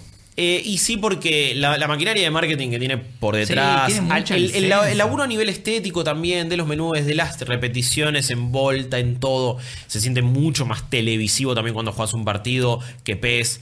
Pero, Pero por lo que te escucho, es como que este agregado no, no suplan- no, no es que hace, lo transforma también en un juego más comprable que antes, digamos. eh, no. Me parece que Vol- Volta no es la revolución que quizás esperaba, no es el nuevo FIFA Street. Me parece que no hay tanto énfasis en. po- Podés tirar como firulos, como te lo dice. O sea, podés hacer esas magias, podés pisar la pelota, tirar bicicleta, caño, esto, el otro, chilena. No me parece que va tan. No es, no es el FIFA Street que esperaba. Me parece que es una forma distinta de jugar el juego y esta cuestión de progresión y de tu personaje. A mí eso me compró y eso lo quiero jugar. Todo lo otro, para mí no hay cambio. Hay gente que le dedicará. ya, yo ahora ya no le puedo dedicar miles de partidos porque tengo que jugar otras cosas por mi laburo. También porque el juego no me satisface lo mismo. Y entiendo que la persona que juega esa cantidad de FIFA le va a encontrar todavía más diferencias. Pero son demasiado sutiles. Y encima, por sobre todas las cosas, ya no me gusta jugar FIFA. No digo que es mal. A mí ya no me gusta jugar FIFA. No me gusta el ritmo de los partidos. No me resulta realista. Los goles me parecen goles de FIFA, no goles de la vida real. Eh, me, me choca mucho. El sistema de defensa, entiendo que es. eh, fue revolucionario en su momento, lo hace más complejo, no es simplemente aprieto el de correr y X y voy y le saco la pelota, pero lo que genera es que todos los jugadores estén medio como agazapados y moviéndose y bailando como inguero ahí de un lado para el otro con las piernitas flexionadas. Sí. Y es una sensación a la vista que así no es un partido, man. Eso no sucede en una cancha. Y no puedes, eh, no puedes sacarle la pelota más o menos hasta que no estés cerca del área si no dominás a full la defensa. Que por cierto, ya eh, lo digo siempre, no quiero apretar más 3-4 botones para sacar una pelota. No debería ser tan complicado. Terminó con un calambre como si hubieras corrido. Totalmente. Todo viene, pero encima genera dinámicas de jugadas y movimientos que a mí no me están gustando. No, y aparte- hoy, y aparte que me- en PES sí veo. No, la, no, no lo comentás, pero me imagino que el rubber banding ese y los hilitos invisibles siguen estando porque es lo que más le gusta hacer. Es tipo esta idea de sí, tiene que ser Cada tiene que espectacular. A mí me encantaría agarrar el tráiler, todas las frases que tira, tipo New Ball Physics, y decir, bueno, pare, y hagamos un video, no, y hagamos un video de la física de la pelota. Y O sea, pongamos los trailers de todos los FIFA Claro. y van a decir todo lo mismo, Porque uno lado del otro. es como que te dice, co- ahí te dice como finishing, modo finish him en equipo. No sé, pero porque, ¿qué porque es todo zaraza, bueno, pero me gustaría alguien que sepa de fútbol y de juego de fútbol como ustedes, que digan, che, boludo, mira, lo que quiere decir con esto es esto. Mira, las únicas dos cosas de los trailers que han mostrado y que te anuncian como cosas nuevas es el sistema de tiros libres que ha cambiado y tiene novedades y es mucho más complejo e interesante de cómo vos una vez que eh, seleccionás más o menos la potencia con el stick derecho puedes decir, ok, que vaya más con comba, que vaya más caído. Es interesante y por lo menos por suerte ya le metieron una vuelta de tuerca. Es eso y esta cosa de enfrentamiento uno contra uno, de cómo puedo eh, regatear y acomodar a mi personaje y hacerlo acelerar. Más allá de eso, yo no le estoy encontrando diferencia. A nivel visual no me gusta tanto, me parecen todos de plástico los jugadores, no me resulta real la iluminación. Frostbite en este caso para mí no ayuda. Sí, esto, Eh, esto se ve, yo lo veo feo. No, a- no- no me gusta para nada. A mí no me gusta a nivel estético. eh, y algo que le pasa tanto a PES como a, como a FIFA, y hoy más que nunca, es que los jugadores que están bien hechos son iguales. O sea, el Kun Agüero, el- los pelitos de la nariz están iguales. No ¿Cuántos jugadores creer. tiene más o menos laburados? Así, Oh. tipo 200, ponele o más. La verdad, en cuanto a Muchos, ¿no? No, no, pero, pero, o sea, no te quería tirar un, No, una- un auto más Marianita, Pero decir, no, no, pero digo, en cantidad, porque, viste, debe ser, calculo deben ser un par de, de cientos. Sí. Porque, No, igual yo creo que la, la diferencia más importante entre uno y otro es que eh, PES aplica texturas fotorrealistas y, y FIFA está modelado. Sí. Entonces, Sí. eh, incluso las caras más logradas de FIFA se ven un poquito plásticas porque es modelado, digamos. Es, eh, sí, sí, es 3D. es 3D, digamos. Eh, Eh, pasaba hecho- lo mismo en los, en los, en los PES viejos incluso, donde Claro. la cara tenía menos complejidad que la de FIFA, pero al tener esa cosa fotorrealista se veía mucho mejor. Claro, porque era como Sí, que daba. Sí, eh, a mí no, no me gusta cómo se ve, no me gusta cómo se juega. eh, no, no, no, no estoy satisfecho hoy por hoy con FIFA. Sobre todo ahora me parece, quizás siempre fue así. Y como la competencia no era tan buena, se lo perdonabas. Porque de última, Era el único juego de fútbol. Ese era el único. Es juego el de efecto fútbol. Madden. O sea, Porque aparte, sí. posta, si no es el Fútbol Manager que no tiene nada que ver, Claro. es FIFA y PES. Hay otro. No hay ningún, pero No, nada. no, no. De, de, De esta así, magnitud. Eso, no, no. pero igual ni siquiera no. más o menos, porque sí, golazo entiendo es un arcade Claro. o que salen juegos así, pero de simuladores. de No, no, no estamos No. en una época en donde tenías el Marcel El de Actua Sailly Soccer, Soccer, el Acta el Soccer. Alexis Lalas, claro, o sea, antes había muchos más juegos de fútbol. Obvio. Hasta en PC Fútbol podía jugar los Sí. partidos. Es que yo creo que ya ni siquiera se ponen en la mesa de accionistas para decir, che, vamos a desarrollar. Dicen, no, está FIFA y PES, olvidate. No, em, Y aparte el tema de las licencias, ¿no? Que no es tan fácil. Bueno, y hablando de licencias, a FIFA se le, eh, eh, se le empiezan a escapar algunas. ¿eh? No está la Juventus, no está Boca, no está River. Hoy por hoy ya este año no es solamente Buenos Aires siendo Boca, sino que Núñez es River. Y no tener a Boca y a River en nuestro caso, ¡ey! Sí, es, son es- dos equipos más fuertes. puede parecer una gilada. Pero ¿sabes qué? Las licencias que le faltan a PES, yo se las meto en un pendrive en Play 4. ¿A FIFA? ¿Dónde se las meto? No puedo. No se puede, ¿no? No puedo, no puedo. No hay option file. Y está bien, tiene más que PES, tiene más importantes. PES tiene la liga de Bélgica, la de Malasia, la de Dinamarca, es ligas que no le importan a nadie, nadie. ni a la gente de ese país. Pero si quiero, pum, ya la liga española la tengo. La Premier League, yo la tengo, por más que no esté licenciada. Y el juego me, da herramientas para hacerlo. FIFA no. Y si quiero jugar con River, va a ser Núñez, no va a ser River. Y la verdad que a esa altura, ya ahora las licencias es como que. incluso cuando juegas online en PES, si vos las tenés instaladas, te Las las ves igual, sí, te Sí, las porque lo igual. hace desde tu option file. Y ya fue. Así que en ese caso es como que las licencias cada vez importan menos porque es muy sencillo agregárselas a PES y no lo puedes hacer en este caso en FIFA. Si no me equivoco, ni siquiera en la versión de PC. No. Hay alguna manera, aunque quizás sí hay algún hacker maestro que, que le encontró la vuelta en ese caso. Conclusión, eh, a mí no me gusta por ahora este FIFA. No significa que no lo vaya a seguir jugando. Volta me llamó la atención y me parece que es lo suficientemente medio pe- película falopa pochoclera como para, como para divertirme. Y la pro- medio pelo. no, y la progresión Medio del pelo. personaje creo que eh, está bien y me compra. Pero el resto yo no, yo me, me parece que está más estancado que nunca. Quizás se guardan para la próxima generación y cuando salgan las próximas consolas que- van a sacar un nuevo gran juego. Es lo que pensamos con FIFA 13. Y Es no lo que nos rompió el corazón en FIFA 14. FIFA 14, Igual sí. seguimos comprando FIFA 15 y después 16. Y para mí es un poco esta cosa medio de. de- medio de, de homeopático, ¿viste? De. Te, te- te prendo el- te prendo uno el, en un año, re- te apago re- el re otro y después te prendo de vuelta el que había pagado antes. Y es como que siempre estamos girando en el mismo baile. El mano, ya lo estás tratando de mano santa casi. Eh, pero es que es real, porque eh, a veces, eh, incluso en, en mi época de, de fanático, era como que nos sentábamos a jugar la demo con amigos, con Rodri y todos, y era como. Mira, mira, mira, mira. Sí. ¿Viste lo que hizo con la manito? Y vos decís, Sí. chabón, estás tratando de sacarle un jugo que no tiene. O sea, porque en realidad estás hablando del mismo juego. Sí. Y es fatal. A mí me lo, me lo, me lo, me lo baja y yo ya tengo decidido cuál juego voy a jugar este año. de- de- Eh, sin duda. Sí, no, no. Te digo, la pasé mejor con golazo por ahora que Bueno. con FIFA, honestamente. Ah, pero bueno, te queda claro que si vas a jugar un juego de fútbol, vas a jugar Pro Evolution. Eh, en mi caso sí, pero insisto, es, es una cuestión de gusto. Es una no es cuestión que, de gusto. no es que- No, pero y de está, hecho, bueno, FIFA- está bueno que los dos estén a un nivel como para que la gente pueda elegir. Es que, y también, en esto sí me parece que tiene la ventaja FIFA, que es un mejor paquete de contenido. Sí, y también. Eso que- sí, hay- tiene más hay- cosas. Y hay un montón de cosas que también podemos discutir a la muer- a muerte, pero que va a ser. Bueno, sí, ok, me convenciste, me compro el Pro Evolution, pero si yo me compro el Pro Evolution, todos mis amigos tienen FIFA, entonces voy a jugar solo. O sea, ahí, ahí, ahí, Eso ahí por es un donde FIFA gana. Totalmente, y depende de O lo que donde busques. gana el juego de moda, porque en su momento era el winning y no le podían vender el FIFA a nadie. Sí, por más que, bueno, en- en- es- claro. sí, no, hubo una época acá en Argentina. Era No, no winning. existía. Sí, no, pero incluso, pero es lo que yo creo que lo hablábamos la otra vez, pero nosotros jugábamos FIFA 09 y no había nadie que juegue FIFA 09. Y era como, che, pero mirá que está mejor que el PC. la Ah, gente se lo callate, compraba en forro, te 360. decían, callate. Sí, yo- yo a voy mi hermano. Mariano, por ejemplo, eh, que, que era un tipo, creo que cambió cuando se compró la 360 y fue que la primera versión de Pro Evolution era imposible. Sí. Pero no, no había forma de sacarlo del, del Winning Eleven. o sea, No, como no. que todo el mundo le dice el Winning Eleven. O sea, vamos a jugar al Winning. No, no te- Sí. Nadie te dice. Pero eh, depende, digo, vol- volviendo a la comparación, depende por qué lo juegues vos. FIFA te puede dar mejores cosas, porque de nuevo, Ultimate Team es un modo mucho más desarrollado que My Club. No Claro. tiene nada que hacer con tu Ultimate Team, donde hay millones de cosas para hacer, por más predatorio para mí que sea con microtransacciones y cómo te invita todo el tiempo, eh, abrí la cajita, abrí la cajita, abrí la cajita, eh, Abrí la poné billetera. plata, poné Sí. plata.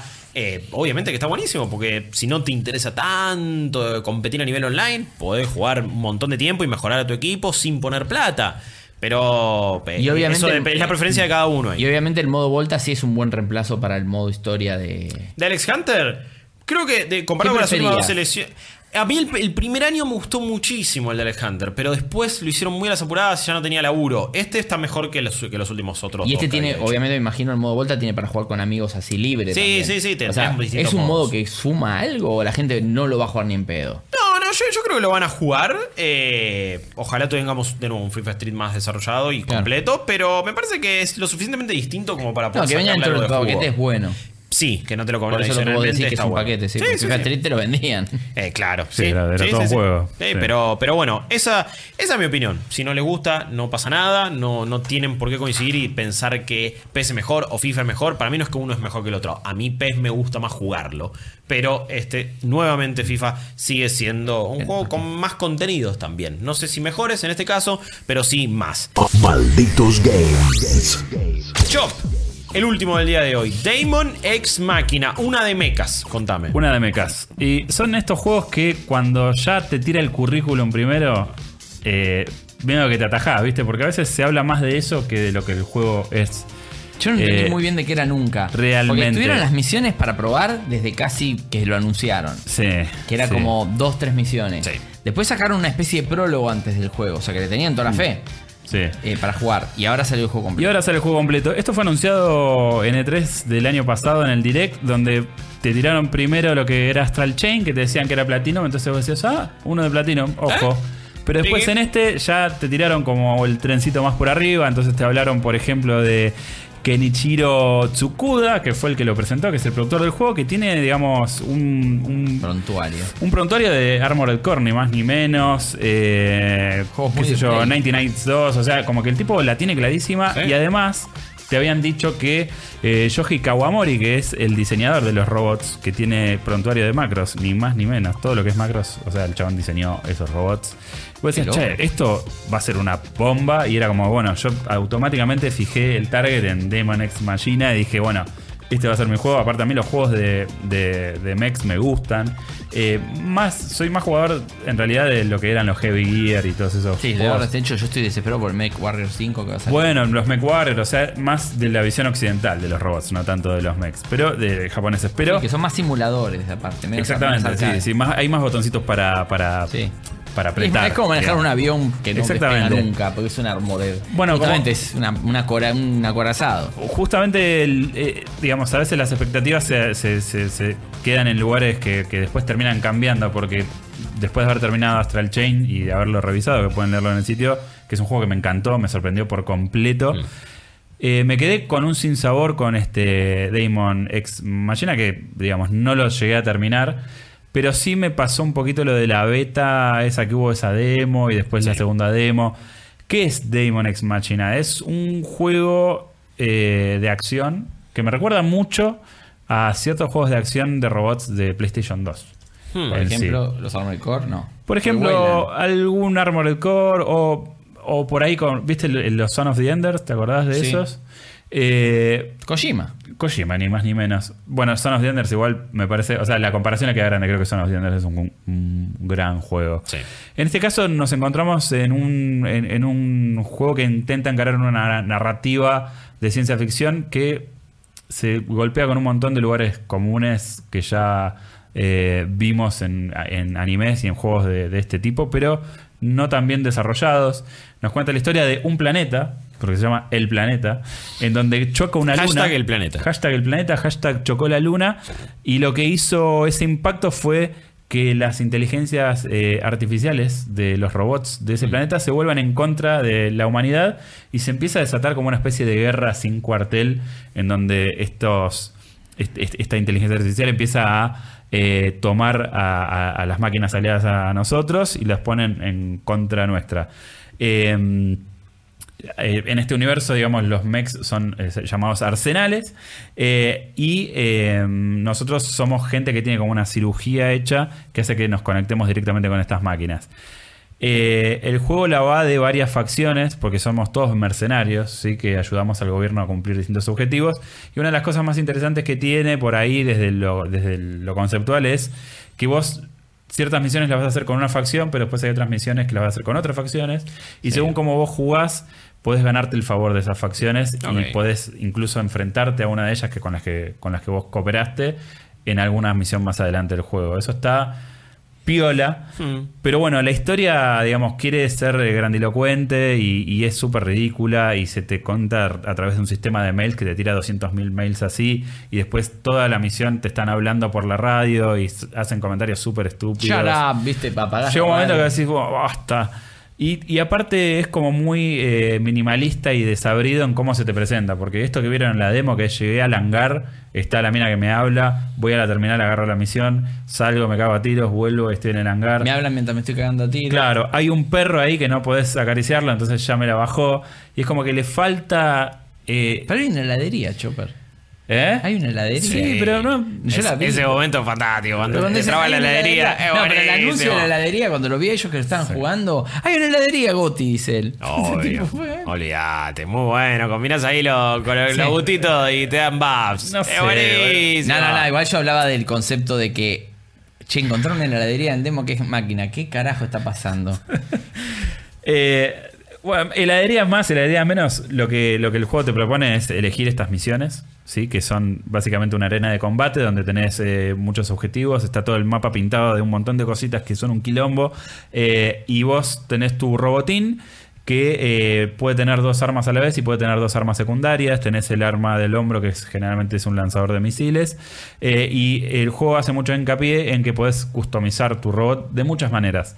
Desde lo visual, puedes agarrar nuevos fragmentos para cambiarle la cabeza. Por ejemplo, puedes escanear grafitis en el nivel que te quedan como calcos para poder pintar y ponérselo arriba. Puedes hacer posta lo que se te ocurra con el robot a nivel estético y eso está muy bueno. Encontrar una nueva parte y colocársela ahí. Uh, mira cómo Sí. le cambió el brazo. Sí, sí, sí. Eso me parece O sea, lo ves plasmado en el juego. Es porno de mechas. Es porno de mechas mal, boludo. O sea, este juego es para sí, un los nicho- fanáticos de Gundam, ese tipo de cosas van a, Sí, van a sí, sí. flipar. O sea, se juega bien. Dentro de todo, digamos, no, no es un el juego. juego, la jugabilidad, ¿qué juego te, te hace acordar? Pues yo veo estos juegos y me hace acordar muchos juegos japoneses, obviamente viejos, o eh, Son Offenders, o eh, también juegos arcades, incluso de los fichines, eh, tipo más. No tengo un afterburner ni nada por el estilo, porque Sí. esos iban sobre rieles. Pero. Pero me, me hace acordar a, a juegos que ya jugué, quiero decir. Sí, Eh, a ver, se, me hace acordar un poquito del Son of the Enders en un punto, porque muchas de las cosas que vamos a hacer las vamos a hacer volando y haciendo dashes y toda la bola, pero también podemos aterrizar y empezamos a correr y después ya directamente nos deslizamos como si tuviese patines. Ah, eh, sobre el terreno. Sobre el terreno. Entonces tenemos la posibilidad de usar un escudo, por ejemplo, y un arma de fuego, o podemos cambiar es- ese escudo por otra arma de fuego. Tenemos eh, con, con- con el- lo que sería el D-pad, podés elegir qué tipo de arma querés eh, y las vas cambiando al vuelo.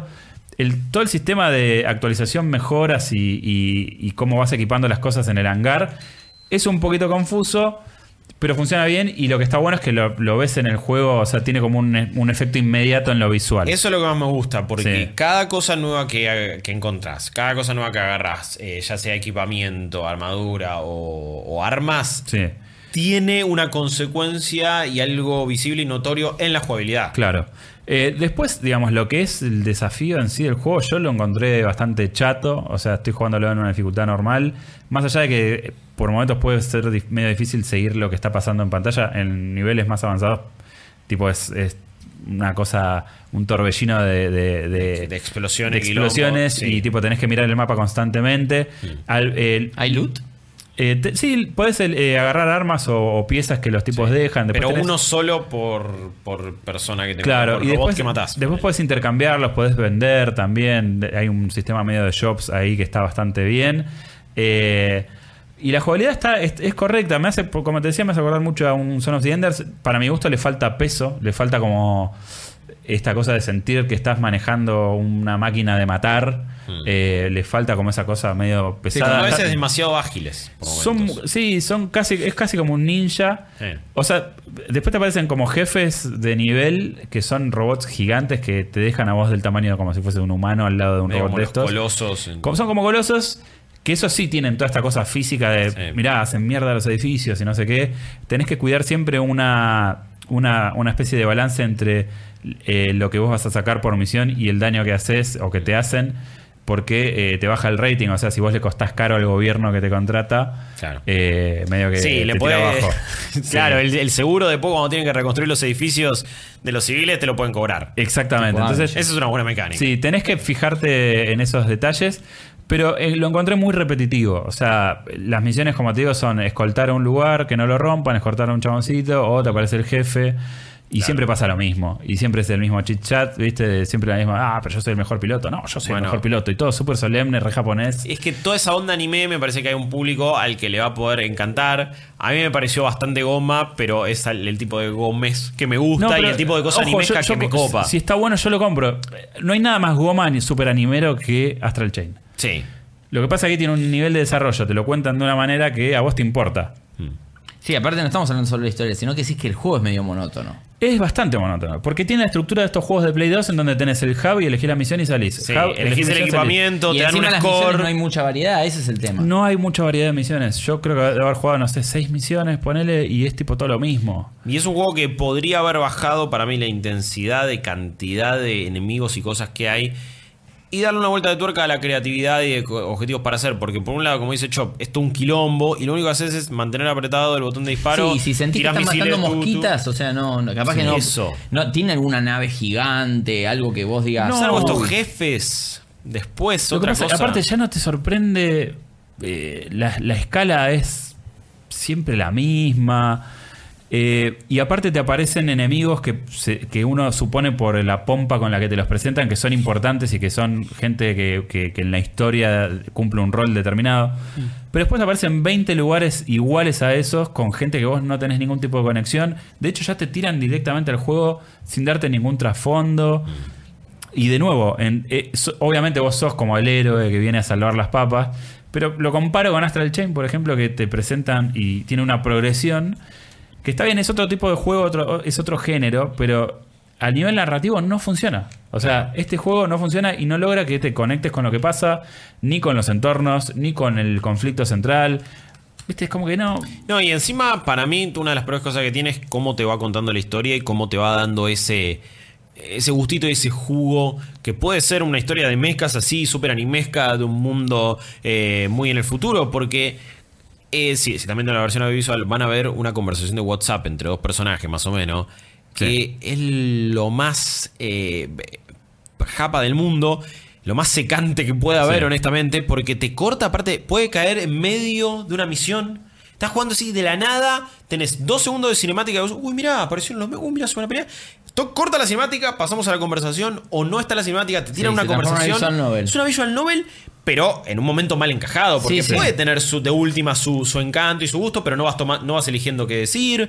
Y lo más, eh, o sea, te van contando todo el trasfondo de la historia de una manera muy poco atractiva para mí. Sí, es eso, es poco atractivo. La verdad que eh, creo que desde si nos centramos exclusivamente en la jugabilidad, eh, es, es- es un juego que, que tiene un poco más de complejidad que los Gundam, que para mí son eh, directamente ultra básicos.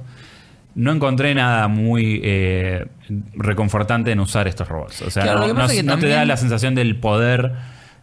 No sé, eh, de- no, no sentís que estás haciendo algo importante en ningún Sí, momento. Es como ni- que lo veo por lo que se ve y lo que estás contando, ¿no? Es como que está bien y nada más que eso. Y hoy por hoy hay tantos juegos Yo- que, ah, que ojo, también.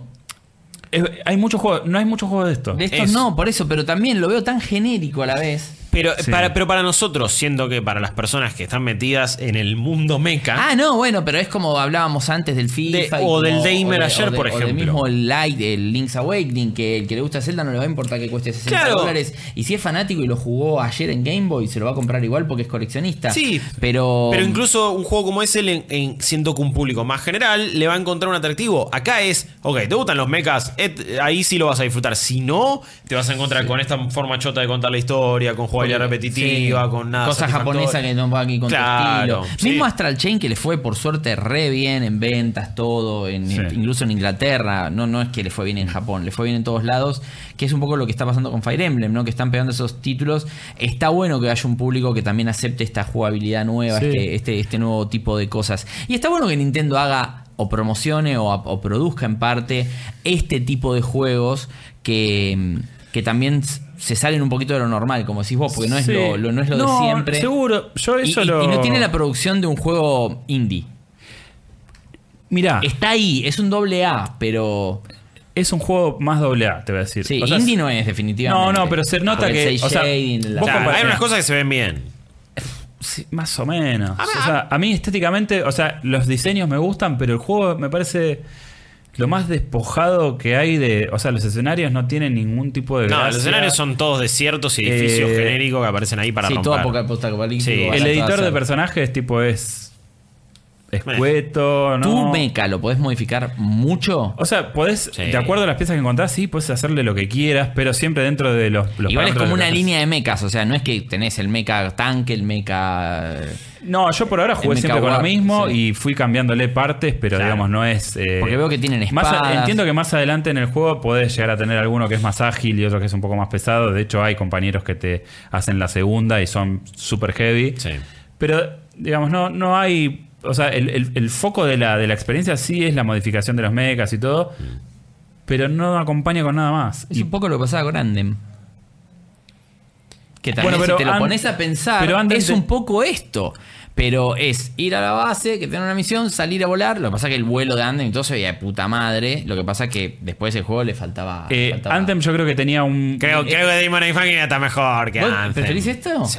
No, no sé, entonces lo voy a jugar. Porque El, yo el- el core, el core gameplay de Anthem, o sea, esto de volar, disparar y todo, yo creo que se siente mejor que esto. A mí me encanta. Eso es lo único que me Este- gustó de este- Andem. acá, A mí me digamos, pasaba que le disparaba a personajes, a enemigos, y no le contaba el, el daño, y después pasaba y no veía a los enemigos que me estaban disparando me bajaban el Sí, sí, sí, los escudo. Ese- sí. Entonces es como nunca lo pude llegar a disfrutar. yo hablo del. O sea, Sí, entiendo, pero nunca, nunca pude llegar a tener yo, ese yo. Andem, la decepción del año, y lo terminé. No lo volví a jugar nunca más, eh, después de haberlo terminado y haber hecho los raids y qué sé yo. Pero después ya con. Y yo lo jugué en PC directamente. Cuando. No tuve muchos de los problemas que tuvo la gente. Lo dije en su momento. Igual así todo. Es un juego que Sí. es olvidable.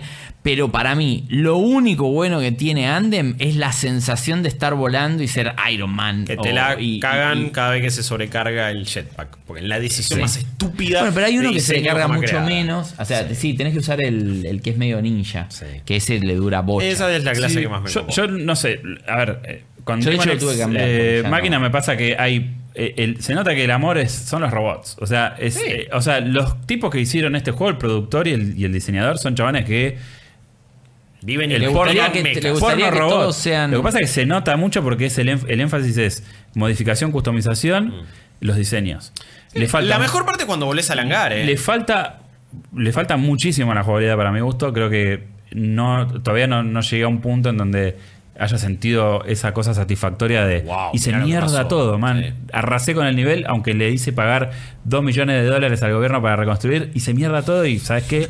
Fuck yeah. No, no me pasó. Claro. Eh, y es un juego que vale 60 dolarucos. Sí, eso, eso, no, eso bueno, es- es eso eh, ahí. Es- ahí es la parte Es donde- insostenible. ahí es la parte Eso donde es no entiendo. insostenible. Me parece que. Yo pensé digamos, que era un juego de 30 encima. Pero aparte Sí. se nota mucho, porque, o sea, los, los- yo los tengo muy emparentados con Astral Chain porque fueron anunciados al unísono y se renota cuál era el Pets Project y cuál era el, bueno, dale, ¿querés hacer un robot? Dale, venite, yo te presto la...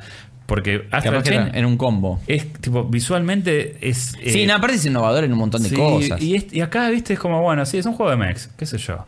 O sea, si te gusta... Pero muy- este no es de Platinum. No, no es de Platinum. Por eso. No, este es de no, no, no, por eso. No, No, es de Platinum. Aclaremos eso. Está bien, bueno, pero Platinum te El, tira- el otro es de Platinum y de lo mejor de Platinum. Por eso, pero Platinum, o sea, a ver, yo digo, ¿sabes por qué no me interesé primero en Astral Chain? Porque dije, sí, Platinum, joya. Pero también hicieron las Tortugas Ninja, tenés Transformers. Transformers. Se Pero fíjate que mandado la, la licencia Boston son las, las vos decís, licencias son las. Eh, el de No, Avatar. pero, no sé. Las el- licencias el, son el bosta. Wonderful ese a mí El no me Corra, gustó. perdón. Sí. ¿Cuál? El Wonderful 101, ¿cómo era que se llamaba? Sí, El de- Wonderful de- 101, el el, de que Wii U. era el que de Wii U. Sí, ese a era mí más no o me menos. gustaba. No, pero Medio ponele, flojón. pero ponele Nier Automata, o sea, todo lo que es la parte de combate, Metal Gear Rising. Sí, o sí, sea, sí. Y los Por Bayonetta. eso. Esos son los juegos que van Pero vos no sabés, porque llega un momento que, o sea, Platinum siempre Hasta es, que no lo "Ah, probás". Ca- Camilla, vamos, pero tipo, ya tienen bocha de estudio La que hacen camilla para que cosas. te lleven al hospital cuando ves la tarjeta de 60 dólares Claro. y te dieron el juego de camilla de los malos. Olvidate. Pero bueno, no sé, a mí me parece que eh, acá se, se Ah, lo descuidaron un poco. el precio lo El termina precio, para lo, por la- lo- el precio lo liquida. Incluso cuando le- en lo personal le rescaté algunas cosas, pero también hacía mucho que no jugaba algo de mechas. Cuando lo probé, eh, y te digo, la customización me gustó mucho. Sí, sí, sí, es lo Eh, mejor. la Eh, lo- el, el valor es eh, demasiado, no, no, me parece que no, no hay justificación alguna. No. Eh, bueno, como decía, 60 dólares, 3.190 pesos está en la tienda argentina de, de Nintendo. Lo pueden comprar ahí, te, Sí, te mandan el codito. Bueno, 50 pero igual, dólares igual, digo, no es un juego que recomendaría abiertamente. Y si te gustan mucho los mechs y hace mil años que querés jugar algo así y no pudiste jugar las remasterizaciones de Son of the Enders que salieron en varias Claro. plataformas y querés, tipo, con todo, decir, che, quiero. Y bueno, con mucha reserva te diría, bueno, fíjate. si- Probá la demo. Probá la demo. Bueno, Hay sí, una es que demo. Es lo mismo que lo del Neymar. lo que pasa O sea, es que la probá demo, ¿Sabes qué es lo malo de la demo? Es que el te, que te, plin- te- te- te planta de cara lo que es el juego, que es hub, misión, vuelvo al hub. Hmm. Le cambio un par de cositas al robot. Leo 300.000 cosas Si te de, gusta. de, de mensaje, no me interesa, voy a la misión. Que es básicamente la misma misión. Sí. No sé, viste, le faltó como bastante. Sí. Eh, por lo menos lo que jugué. Eh, creo que llegué casi a la mitad del juego, un poquito menos. Le di bastante. Las misiones son cortas además. Después podés grindear porque el juego te sugiere que para tener muchas piezas y cosas para canjear en el market te conviene jugar de vuelta las, las misiones incluso para mejorar tu relación con las facciones porque son como gremios, digamos. Claro. Son cuatro. Sí, son como Entonces, empresas. Te, dicen, bueno, ju- rejugala, vos rejugala, vos metele. Y vos decís, no, lo o sea, esto es aburrido, amigo, no. Me voy a hacer patis en Code de ser delicious. ya Ah, y también sobre todo eh, con los últimos exclusivos que vienen saliendo en Switch, ¿no? Eh, Fire Emblem, Link's Awakening, Sí, Mario sí, Maker sí, 2, sí. Astral Chain. Hay Era bueno ver algo otros, eh, distinto, pero. Sí, pero hay, hay mejores exclusivos en los cuales puedes invertir tu dinero si es que no sos el fanático o fanática número uno de mechas en la Tierra. Hoy por hoy, 60 dólares en Switch compran un montón de cosas. Eh, que es- antes no podíamos decir eso con una consola de Nintendo. y hoy podemos indies decir. muy baratos que también en pesos. No hay, solamente en- los, los, los obvio. exclusivos ya que ya se saben que tipo son recomendados, salvo este. Pero, pero sí, te puedes comprar un montón de juegos, qué sé yo, no sé. La verdad me llevé una, una ligera decepción, decepción. sí, porque sí. yo esperaba mucho el juego. O sea, Aparte- con los nombres que tenía y todo, la verdad que me quedé con eso. Me quedé con el, el pedigree de, de Demon X Máquina que no, no logró despegarse de la fea sensación que me había dejado la demo, que probé en dos oportunidades. Así que en mi caso, no. No lo recomiendas en, en este momento. No. Así vamos llegando al final entonces de esta edición de Malditos Games. Eh, tres juegos importantes eh, con algunas decepciones, como Demon X Máquina. En lo personal, un FIFA 20 que no disfruto. Sí, Volta me, me interesó y esa historia la voy a seguir para ver qué onda, porque es muy eh, Need for Speed rápido y furioso, pero de fútbol y de fútbol callejero. Vaya a saber qué tipo de fútbol callejero que nunca pude experimentar y nunca, Nunca ver en mi vida. calle. No, nunca fueron a jugar un Sí, 5 yo- yo creo que le compraron, eh, Nunca crearon una cancha, jugaron 5 versus 5. Se comieron el mambo de. Aparte, viste, cuando ya te armas tu equipo, te hacen una liga, meten toda la misma camiseta. Y después te tomaste una birra y te comiste un Yo- chori yo digo- post partido. Esta gente tiene demasiada onda o demasiadas aspiraciones de ser trapero. Saca no la sé. Switch y juega. A, mí me, a mí sí, me sí. encantaría, digamos, que el fútbol callejero fuese como mostraba Cantona en las publicidades famosas de aquel entonces, pero no es la así. pipa, no es así, lamentablemente. No es Y creo que Volta un poco va demasiado para ese lado, pero por lo menos es interesante. Link's Awakening es la gran fija de, este, de, de esta semana. De este mes, quizás es un juego hermoso. eh, yo lo recontra quiero jugar. Si no jugaste el original, es un nuevo Zelda en 2D. ¿Qué Si te más gustan los querés? Zelda, no tenés ¿Qué más más. querés? Claro, ¿qué más querés para una Switch? Eh, puede terminar siendo uno de los mejores juegos del año, quizás por más que sea una remake. En este caso es, más es distinto a la de Sí, Resident Evil 2 creo que- Remake, ¿no? que lo- Porque sí, no, pero lo que pasa es que al ser cuadro tan, por cuadro. Sí, y al ser tan fácil y qué sé yo, lo aleja un poco de, del- De la discusión del de sí, de una. pero, pero es un gran juego. Pero claro, puede ser una de las cosas que más te gusten quizás Sí. en el año. Eso Eso es seguro. verdad, que la jamás más disfrutás. Eh, totalmente, totalmente. Y, y eso es de Legend of Zelda Link's Awakening. Gracias por escucharnos, gracias por vernos, gracias por disfrutar de todo lo que hacemos en Malditos Nerds, malditosnerds.com, eh, twitch.tv barra Malditos Nerds para ver el programa en vivo a las 10 de la noche de lunes a viernes, youtube.com barra Malditos Nerds BX. Sigan suscribiéndose a nuestro canal, videos todos los días, transmisiones todos los días, Geeky Legal, Good Game Magic, una bocha de cosas estamos metiendo acá en Malditos Nerds y muchas más cosas se van a venir y esperemos también que lo disfruten. Eh, mi nombre es Guillermo Leos, gracias Max, gracias Chop. Nos vemos. Nos vemos la próxima. Adiós. Esto fue Malditos Games, el podcast fichinero de Malditos Nerds.